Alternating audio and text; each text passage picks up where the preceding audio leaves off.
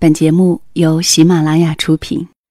窗外阴天了，音乐低声了，我的心开始想你了。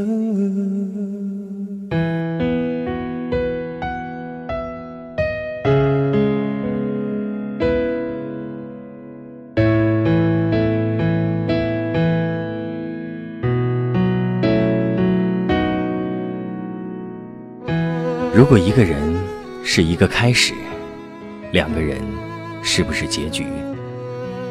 如果一段情是一个故事，那么两颗心会不会延续？有没有人让你甘心低到尘埃里？有没有人专注的陪着你，从一生走到一世？每周日晚，两个人一些事。为你讲述那些年我们的故事。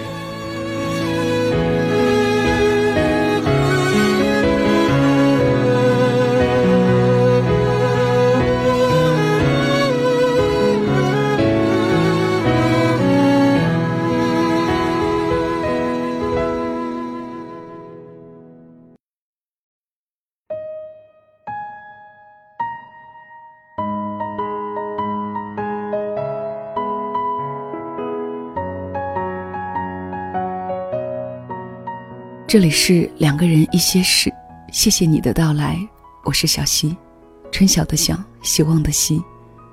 每周日的夜晚，为你讲述那些年我们的故事。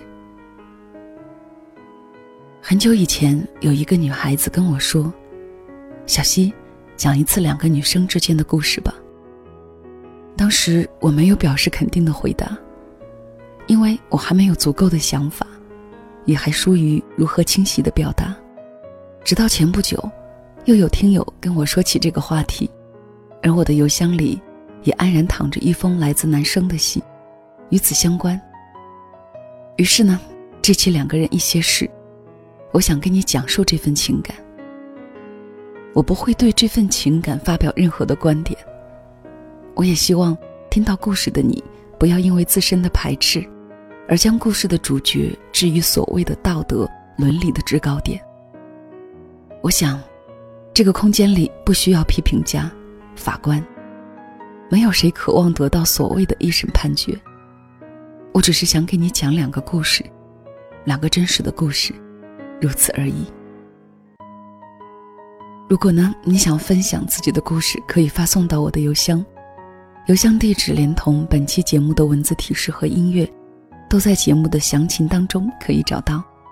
如果呢，你想随时随地收听到小溪的节目，并且了解我的节目动态，可以通过喜马拉雅手机客户端或者新浪微博，搜索“小溪九八二”就可以找到我。另外呢，我的公众号已经开通，每期节目的文稿会在第二天发送到公众号上，只需要搜索微信号“两个人一些事”的全拼，添加关注就可以了。要给你讲述的第一个故事。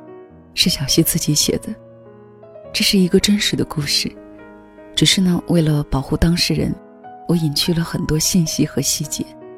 以下的时间，讲述给你听。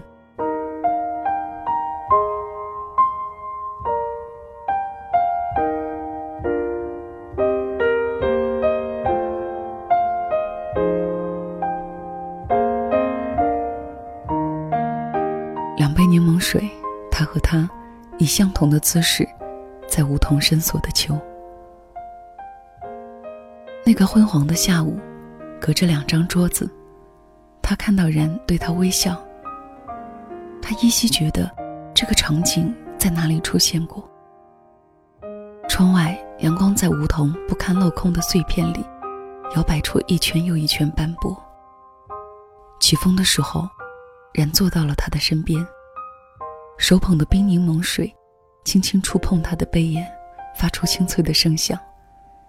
你也喜欢柠檬水？他轻轻的点头。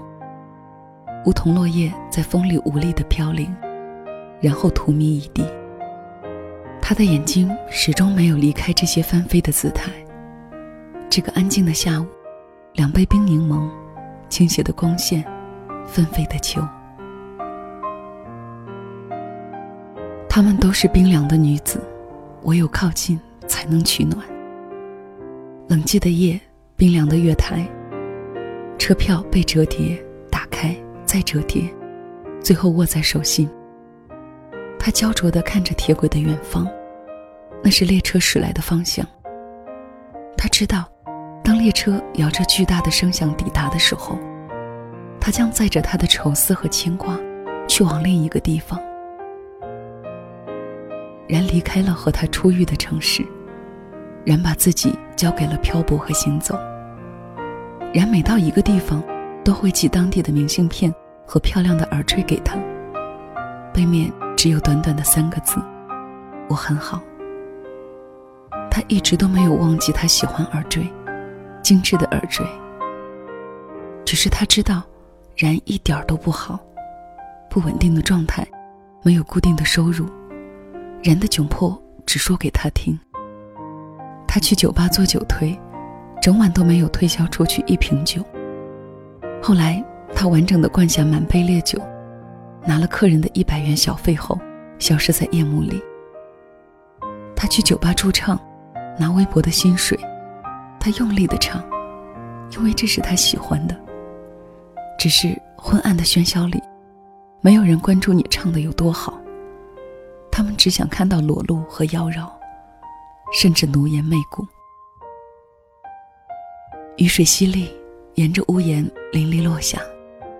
他打来电话，瑶，人在电话里呼唤他的名字。我好怕，好孤单。他听着然哭泣的声音，忽然失去了所有语言。他望向窗外，秋雨萧瑟，空气新潮，内心的脆弱散落一地。她们都是冰凉的女子，唯有依靠，才能互相取暖。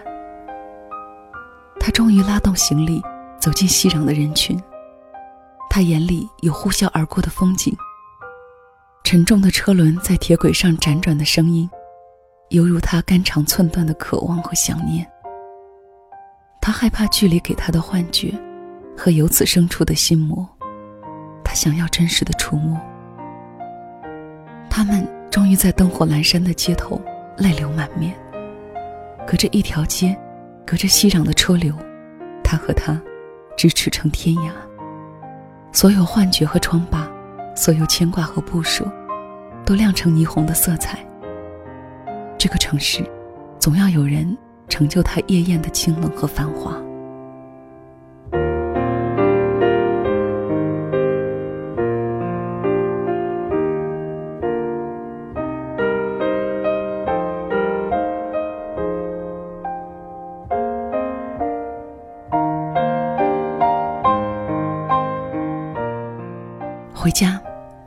他守着整个世界的寂寞。他牵着她说：“然，我们回家。”城市依旧，他们住在租用的两居室里。他上班，维持两个人的开销。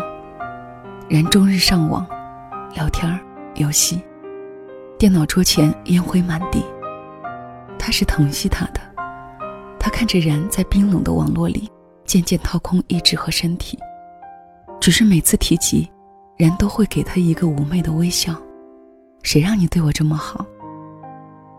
他终究无语，他纵容他的一切坏脾气，他宠溺他的小心眼儿，他始终站在他们最初相识的原点，时而看到人微笑靠近，时而看到他清冷远离。他知道，无论走多远，人都会回来。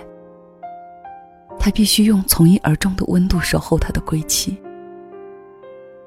然离开了，带走了他们的积蓄，留下只言片语。瑶，只是离开几天，等我。两个礼拜之后，然回来了，带着一个清瘦的男子。然介绍说，这是他的男朋友，他们在聊天的时候认识，小他三岁。他想起然聊天的时候，时常会笑得很开心。他一直都没有放弃使用惊愕的表情，他不相信这么短的时间里，人和他的距离就可以远的放置一个陌生的男人。他说：“然，我们生活的很好，我们不需要其他人。人轻轻的拉起他的手，瑶，你该祝福我，我们会在他的城市买一套很大的房子，然后结婚，我们会接你一起住。不需要。他断然甩开然的手臂，指着门歇斯底里的喊：“出去，和你的爱情一起滚出去！”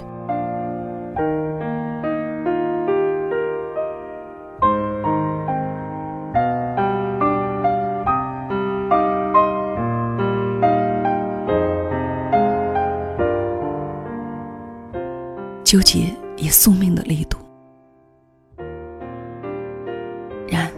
电话里他虚弱的呼喊然的名字。然，你在哪里？然撂下电话，跑回他们租住的屋子。瑶躺在洁白的床单上，身体蜷缩，长长的头发遮住了眉眼，到处是烟头，空气里有腐朽的气味。然心疼的抚着他的脸颊。泪水滴落在他苍白的唇间。瑶，瑶，然呼唤他的名字。他睁开眼睛，眼神空洞。他艰难地伸出手，抚摸然的发丝。他经常需要这样的轻柔，才能入睡。良久，他一字一句地说：“你不爱我，你从来就没有爱过我。”他的手猛然垂到床边，一瓶安定稀稀拉拉的滚落一地。然尖叫着晃动他的身体，撕心裂肺。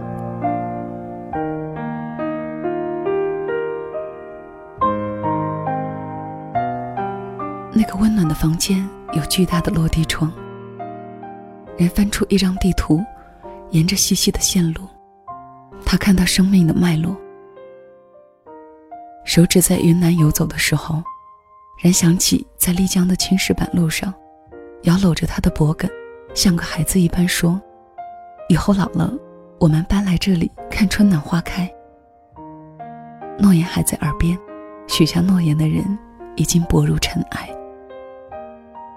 人始终看不清这个光怪陆离的城市，那些闪亮的霓虹，那些盛大开场的暧昧，那些人。那些事，在这个百万人口的城市里，匆匆走过，无疾而终。他忽然幻觉自己走在空无一人的城市，所谓的悲伤，也在寂静里变得空空荡荡。然最终选择留下，留在和瑶租住的屋子里。那个温暖的房间有巨大的落地窗。他开始稳定的工作，如瑶所愿。他弃绝了网络，只是每天清晨，人都会问：“瑶，你过得好吗？天气微寒，有没有加衣服？有没有坚持吃胃药？或者又在清洗一大堆脏衣服吧？”只是，一切都不再有答案，如同清晨里轻薄的烟雾，太阳升起，终将散去。今晚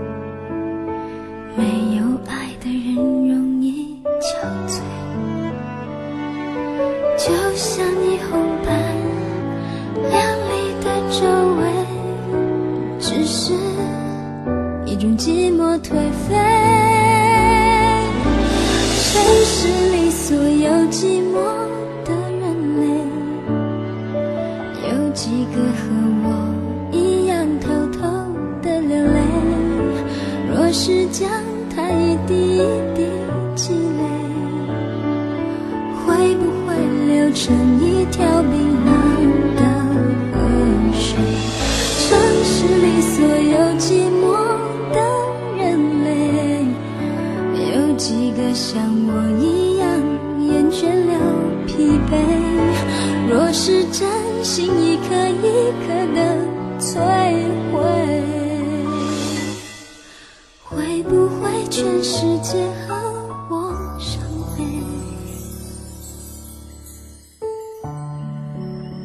个故事来自一个男孩子，他叫 F。他在邮件里说：“小溪你好，我在一个不太发达的省会城市里生活，每天忙碌着，重复着，过着没有期待、没有惊喜的生活。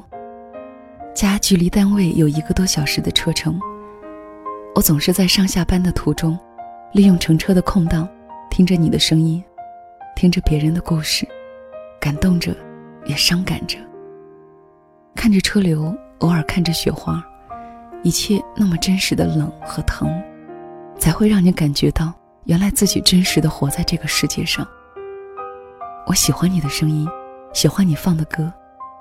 我盼望有一天，听着你讲我的故事，然后我从中彻底的走出来，开始自己的生活，开始对生活的憧憬和期待。我的故事一定不会被别人祝福，但是我从来没有想过要伤害任何人。也从来没有伤害过任何人，除了自己。分开这么久，我还是想起来就热泪盈眶。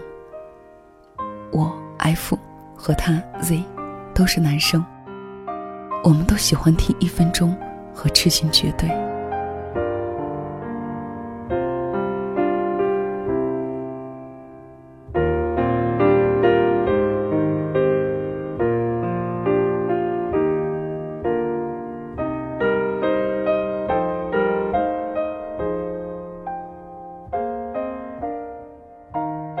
室里，今天竟然放起了光良的第一次。过电班，很多画面浮现脑海。不知从何时起，我渐渐习惯了没有你的生活，甚至都不曾想起，如果没有这一首歌。零五年至今，拖拖拽拽已经十年。你我从形影不离，到至今偶尔寒暄，从青涩少年成为年轻大叔。终究在繁杂的生活中各自老去，埋进年华，在彼此的故事中，没有了交集。如果非要说有，也许就是不得不完成的过程，和没有剧情的客串。但这其中没有悲凉，这是你我心照不宣最好的结局。零五年的那年夏天，也许。恰好是因为阳光不太强烈的照在你的脸庞，恰好你穿了一件我喜欢的格子衬衫，恰好我幼稚若愚，你却阳光小强般的帮我学会我从来不知道的点点生活。就这样不知不觉，有你的地方就有我，有我的地方你就在身旁。飞快的幸福时光中，笑得太大声，总会吵醒隔壁的悲伤。我渐渐明白这段感情的不正常。我困惑、恐惧，我不想分享，我想摆脱，想解放自己内心强大的罪恶。我开始故意的歇斯底里，明显的无理取闹。可是面对你无辜的眼神和谄媚的微笑，决心一次次的塌陷。我以为会将你越推越远，可是总会彼此拉扯的疼痛难熬。有些想法一旦产生，总想让自己早日得到身心的释放。因为年轻，心里有坚持的倔强，却没有坚持的坚强。那个雨夜，在我们宿舍楼下，我彻底无留的将自己抽离，却在转身的时候，内心充满失去灵魂般的慌张，和从来没有过的绝望。事实上，我没有得到预期的释放。从此。你沉默不语，我不见踪影。同一个宿舍，同一个学院，让你我不得不尴尬相逢。可是，即使短暂的眼神交流，我也不敢多看，我怕深深沦陷。一年中，你沧桑了，我抑郁了。然后我说了一句：“我们和好吧。”你说：“我等这句好久了。”年轻的倔强不能容忍任何的不完美，可是兜兜转转，你才会发现，这么多年自己努力寻找的，不过是当初失去的。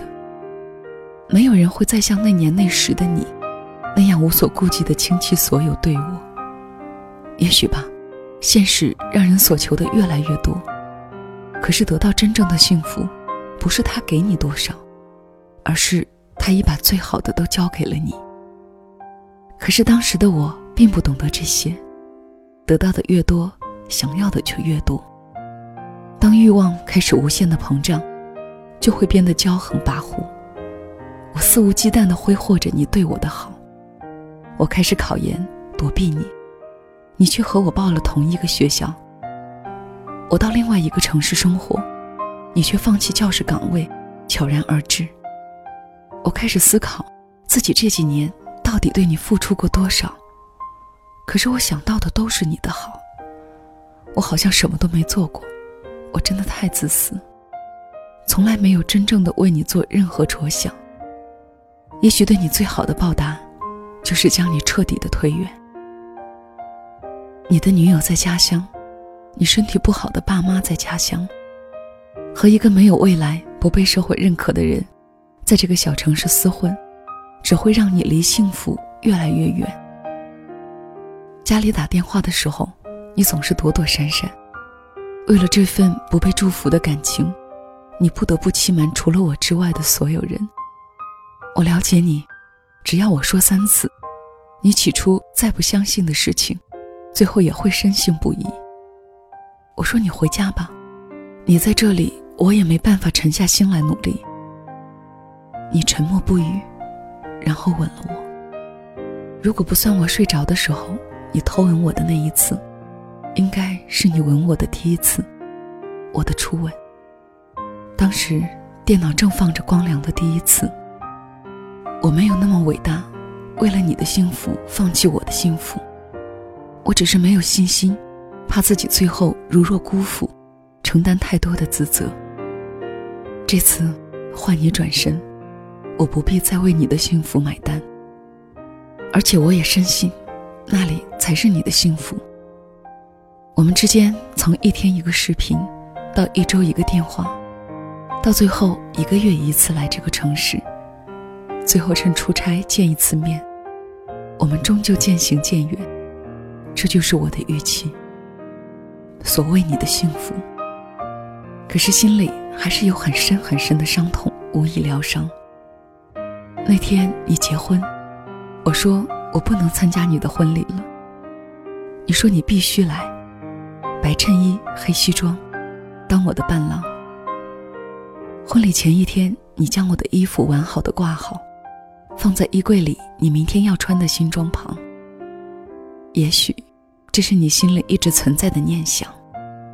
只是穿上这身衣服的我，只能做你的伴郎。现在的我，越来越能理解现实，越来越能适应人世的肮脏。正试着用一杯水的单纯，来面对这一世的复杂。那段逝去的青春岁月，让我面对人间冷暖时，能更从容、更淡定。谢谢你这家伙，陪我蹉跎了那段美好，但是不完美的岁月。现在我才知道，不完美才是生活。你过着你要的幸福，我也要开始我的生活。二零一四年的年末。我已原谅现实的荒凉，把心情点亮。愁绪挥不去，苦闷散不去，为何我心一片空虚？感情已失去，一切都失去，满腔恨愁不可消除，为何你？的嘴里总是那一句，为何我的心不会死？明白到爱失去，一切都不对，我又为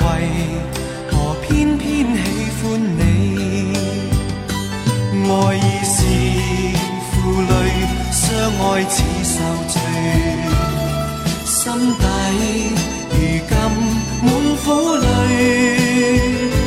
旧日情如醉，此际怕再追，偏。偏痴心想见你。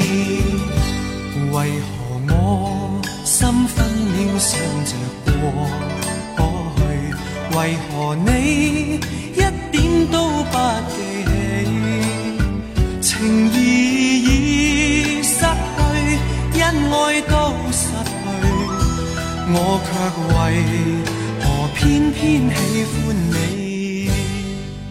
我给这期节目起了一个名字，叫做《他们的爱情拥有了全世界的寂寞》。没错，是寂寞。我们总是会路过一些无法张扬的青春和无法说出口的情感，因此，这份感觉或许全世界都不可能有第三个人知晓。这种感受，唯有寂寞。今天的故事就跟你分享到这里吧，谢谢你的收听，下周日。我们再会了。心底如今满苦泪，旧日情如醉，此际怕再追，偏偏痴心想见你。为何我心分秒想着过为何你一点都不记起？情义已失去，恩爱都失去，我却为何偏偏喜欢你？情义已失去，恩爱都失去，我却为何偏偏